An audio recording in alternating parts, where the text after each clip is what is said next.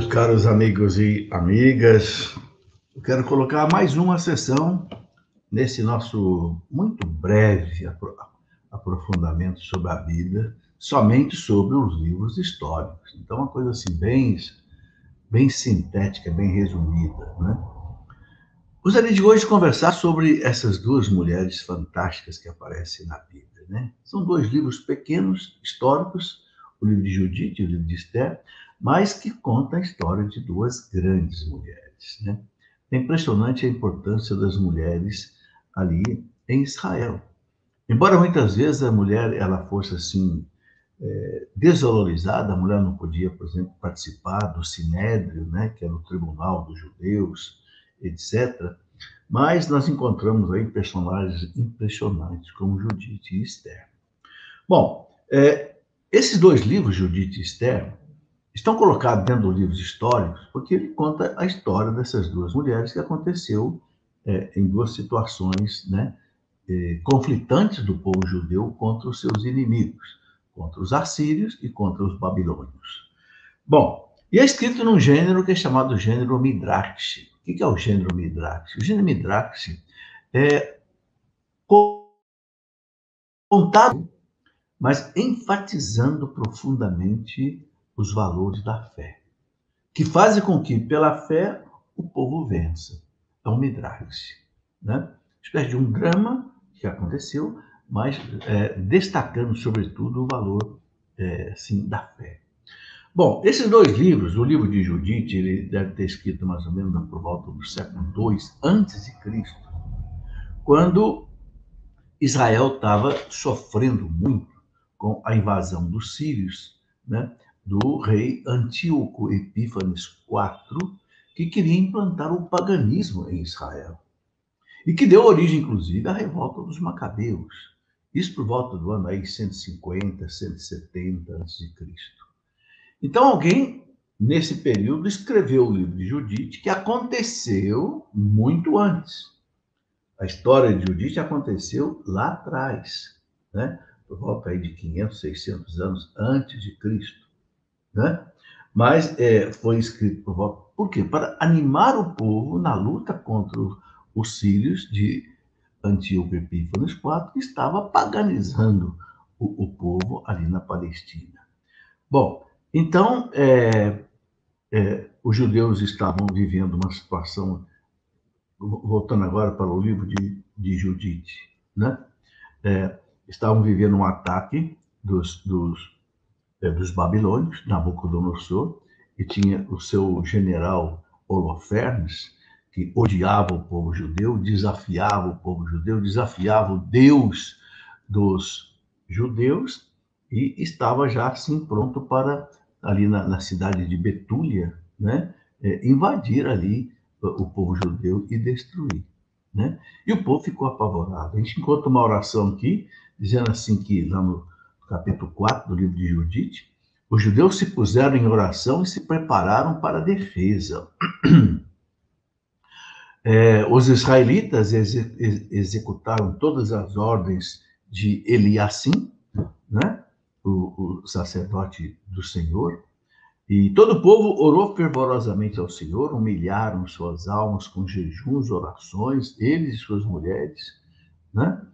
É, os sacerdotes vestiram-se de silício, as crianças prostraram-se diante do templo do Senhor, cobriu-se o altar do Senhor com um silício, unidos de coração e alma, clamaram ao Senhor que não entregassem seus filhos à rapina do vencedor, suas mulheres à devassidão, suas cidades ao extermínio, seu templo à profanação, e não permitisse que eles próprios se tornassem o opróbrio das nações pagãs, porque era o, o, saque era tremendo, né? É, matavam os homens, é, estupravam as mulheres, matavam crianças, era uma coisa horrorosa. Bom, é, aí o que, que aconteceu? Né? Aconteceu que o governador, que era Osias, né?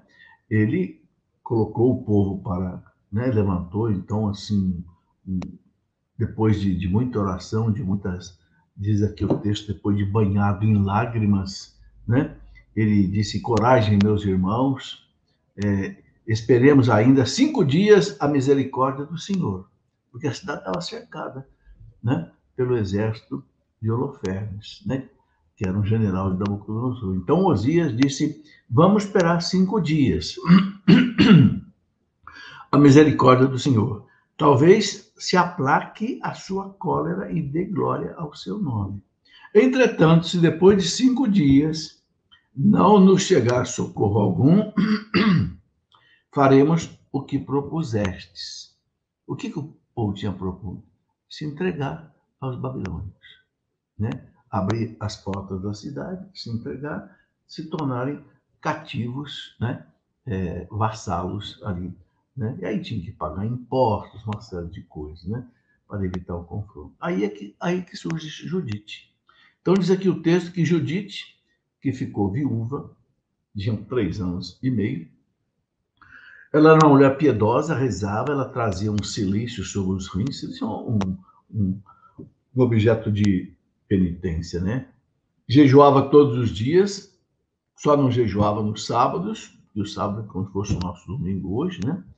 E, e era uma, uma, mulher muito bonita, e seu marido é, tinha deixado para ela muita riqueza. Era uma mulher rica, extremamente fervorosa, tinha ovelhas, tinha boi, tinha etc. Né? Bom, é, Judite ficou, é, ficou revoltada de ver o, o, governador Osias dizer: não, se, se Deus não nos libertar durante cinco dias, nós vamos nos entregar a Judite. Não, de jeito nenhum. Aí ela, ela foi falar com Osias e disse: é, como é possível é, que Osias tenha consentido em entregar a cidade aos assírios dentro de cinco dias, se não nos chegar socorro? Quem sois vós para provocar o Senhor? Olha, achou uma provocação a Deus. Né? É, vós impusestes ao Senhor um prazo para exercer a sua misericórdia, fixaste-lhe um dia ao vosso arbítrio? Não, mas o Senhor é paciente, façamos, pois, penitência por isso e peçamos perdão com lágrimas nos olhos, pois Deus não ameaça como os homens e não se deixa arrastar como eles a violência. Humilhemo-nos diante dele e prestemos-lhe nosso culto com um espírito de humildade. Olha, a mulher levantou a bandeira, né? E aí, diz aqui o texto, em seguida Judite entrou no seu quarto, colocou o silício, que é um cinto assim de penitência, né? E cobriu a cabeça com cinza e, e, orou profundamente. Aqui tem uma oração belíssima de Judite, no capítulo 9. Eu não vou ler só por causa do tempo, você pode ver lá no capítulo 9, versículo 13 até 17. E ela diz assim: Senhor, Deus de Israel, dai-me força. Olhai agora o que vão fazer minhas mãos, a fim de que, segundo a vossa promessa, levanteis a vossa cidade de Jerusalém e eu realize o que acreditei ser possível graças a vós. Bom, gente, é, resumindo, é, Judite ela voltou para a cidade de Betúlia, né? apresentou o, o, o, o povo que ela ia fazer. Né? Diante do, de Osias, ela disse: Eu vou lá conversar com Holofernes. E aí, bonita como ela era, assim, embelezou, vestiu roupas bonitas tal, e foi. Né? E o Holofernes recebeu e ela disse: Eu vim aqui para entregar o meu povo nas tuas mãos. Se enganou Holofernes. E como ela era muito bonita, Holofernes se encantou por ela, né? E aí deu lá um, uma festa, né? E, se embebedou, bebeu muito, né? Aí convidou ela para ir lá para o quarto dele, ela foi, né? Só que ele já tinha enchido a cara para valer e Holofernes dormiu. O que, que Judite fez? Passou a mão na espada dele, cortou-lhe a cabeça. A gente não deve estranhar isso, sabe? Porque eram as coisas da época, era o costume da época. Isso na época era uma moral válida. Claro que hoje isso não, não é mais válido. Mas eu estou falando aqui de um acontecimento de o quê? 600 anos antes de Cristo, por aí. Né?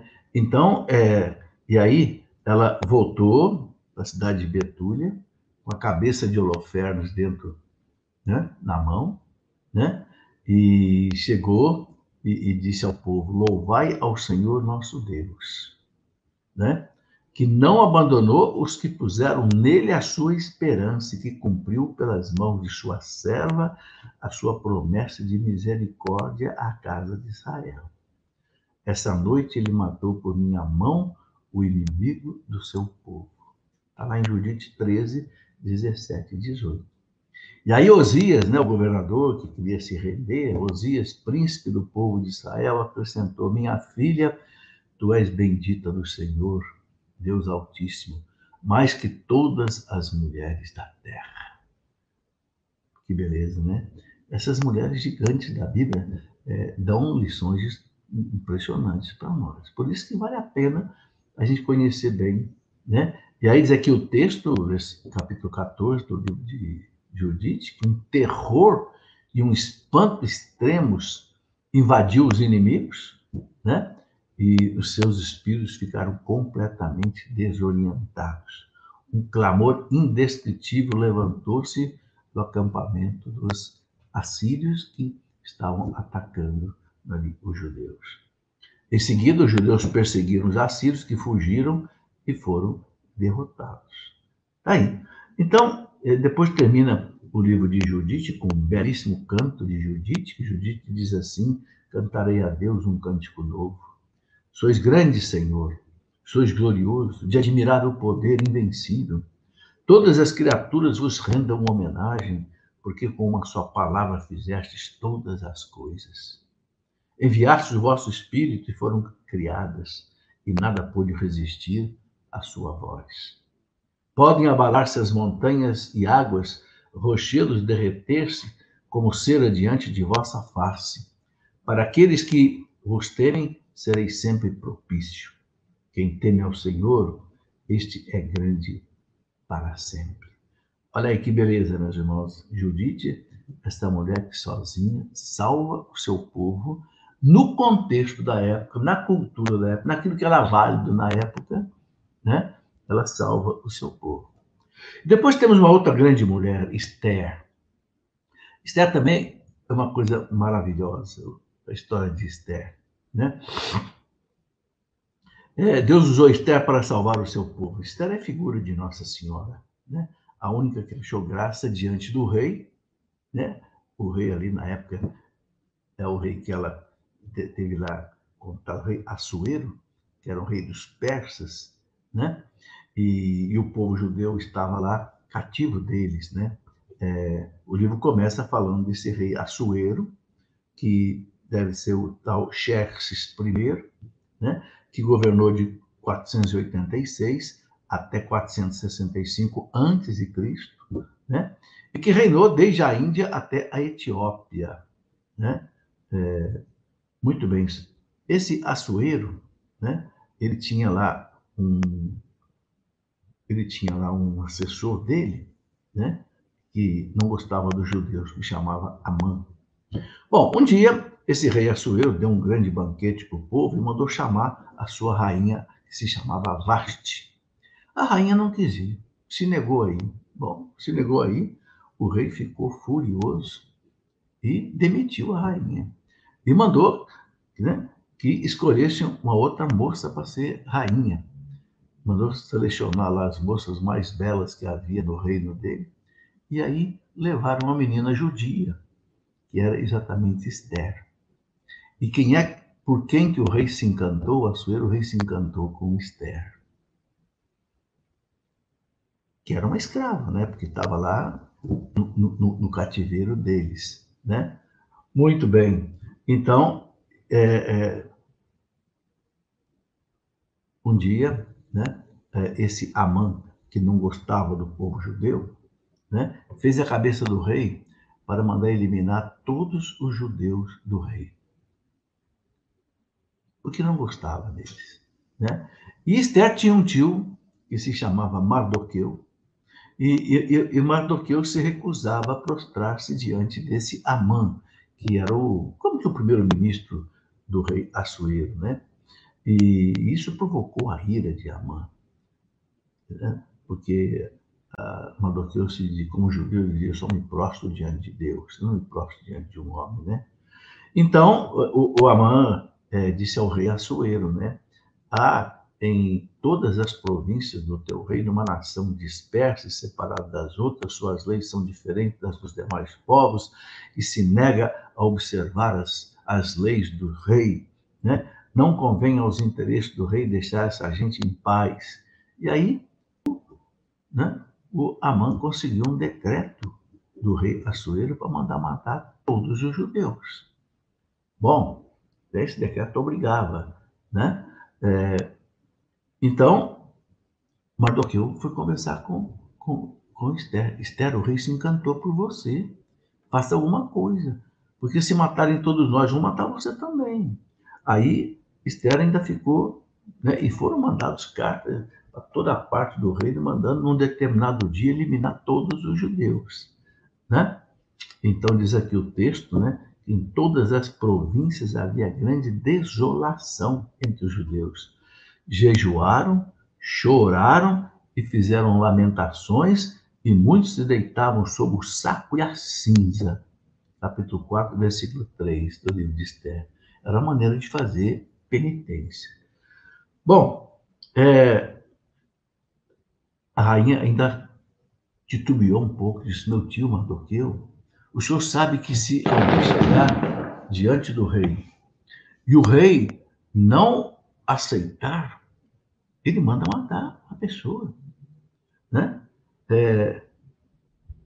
E aí Mardoqueu disse para a Esther: Não imagines que serás a única entre todos os judeus a escapar, por estares no palácio.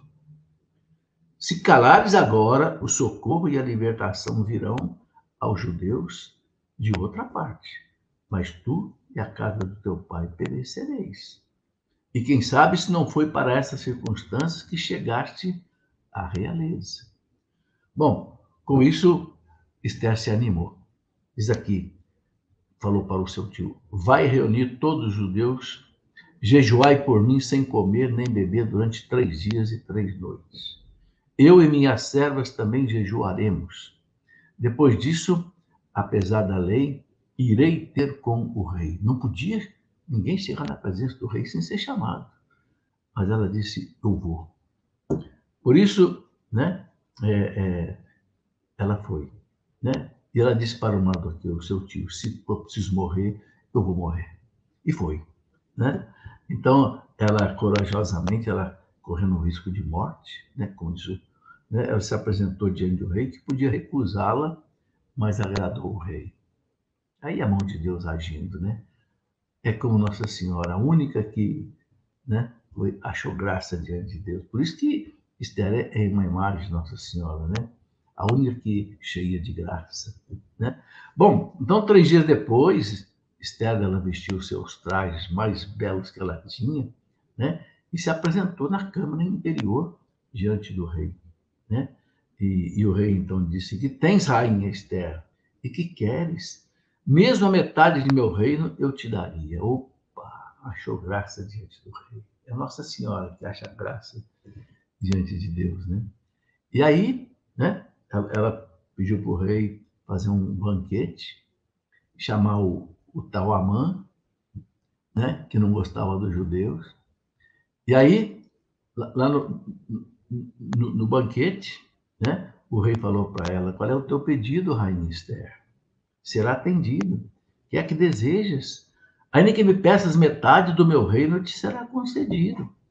E a rainha respondeu: Se achei graça a teus olhos, ó rei, e se ao rei lhe parecer bem, concede-me a vida, eis o meu pedido, salva o meu povo, eis o meu desejo. E aí a rainha contou o que, que o Amã estava tramando, querendo matar o seu povo, que era um povo inocente. E o rei ficou furioso contra Amã, né? E o Amã já tinha montado uma forca para enforcar o tio dela, Mardoqueu. E o rei disse: ao invés de enforcar Mardoqueu, vamos enforcar o Amã. E o Amã foi enforcado e o povo judeu ficou livre da perseguição. Então, é uma história, né? Aqui está cheio de, de detalhes mais, que aqui estou contando rapidamente. E depois termina o livro com uma oração bonita de Esther, né? Meu Senhor, nosso único Rei, assisti-me no meu desamparo, porque não tem outro socorro senão vós, e o perigo que me ameaça eu toco já com as mãos, antes dela estar com o Rei. Né? É, jamais, desde o dia de sua elevação até hoje, vossa serva não experimentou alegria a não ser em vós, Senhor. O que é bonito nesses midrashs, nesses tipos de histórias contadas, é, sabe, o fervor, a fé né, que havia ali. Então, daí, tá dois livros, Judite e Esther. O livro de Esther, ele quer nos ensinar, acima de tudo, que a fé em Deus não é um refúgio, não é um refúgio para atitudes covardes. Não, não, a fé é, é uma valentia para tomar decisões comprometedoras, né? para a libertação nossa e do povo. Tá aí, meus irmãos. É, olha, isso que eu coloquei aqui nesse breve aprofundamento bíblico, né?